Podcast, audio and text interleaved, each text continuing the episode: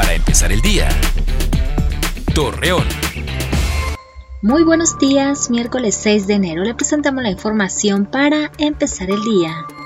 Ante la llegada de más vacunas contra el COVID-19, Roberto Bernal Gómez, secretario de Salud de Coahuila, detalló que pronto se iniciará la aplicación de la segunda línea de la dosis para el personal clínico de diferentes áreas.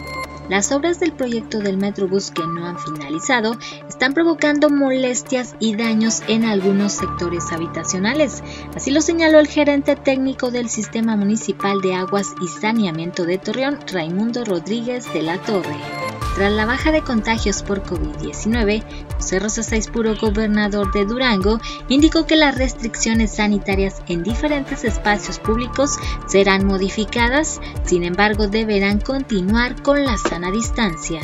Jorge Sarmeño Infante, alcalde de Torreón, informó que como parte del compromiso de mejorar la seguridad en la ciudad, la próxima semana se incorporarán 100 nuevos elementos policíacos que tienen como objetivo actuar en la protección de las personas. Hoy se celebra el Día de los Reyes Magos y se dice que guiados por una estrella acudieron con obsequios a Belén para adorar el nacimiento del niño Jesús.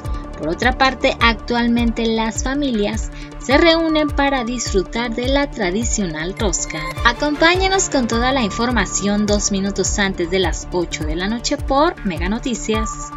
Para empezar el día, Torreón.